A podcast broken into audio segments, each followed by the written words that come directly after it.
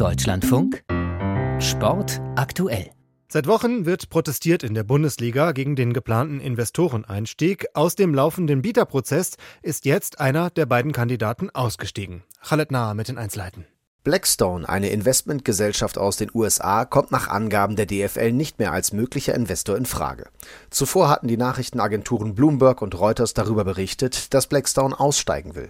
Grund seien demnach die Fanproteste und das Zaudern einiger Vereinsfunktionäre, wodurch sich das Verfahren weiter in die Länge ziehe. Die DFL sprach auf Anfrage des Deutschlandfunks dagegen hohe Anforderungen an, die man den potenziellen Partnern gestellt habe. Laut DFL wird der weitere Prozess nun mit CVC fortgeführt. Das Unternehmen aus Luxemburg ist damit vorerst der einzige Bieter, der noch dabei ist. Die Kritik von Fans bei den Protesten richtete sich auch konkret gegen die Unternehmen, die bei der DFL einsteigen könnten. Sowohl bei Blackstone als auch bei CVC ist der saudi-arabische Staatsfonds investiert.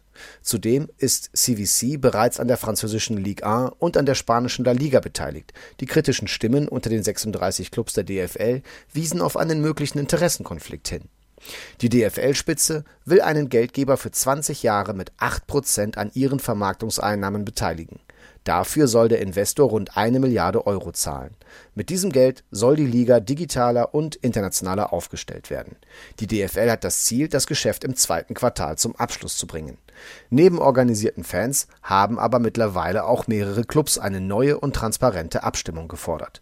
Während der geheimen Abstimmung im Dezember bei der die knappste nötige Mehrheit zustande kam, stimmte mit Martin Kind, der Geschäftsführer von Hannover 96, möglicherweise mit Ja, obwohl der Mutterverein von Hannover 96 Kind zu einer Ablehnung angewiesen hatte.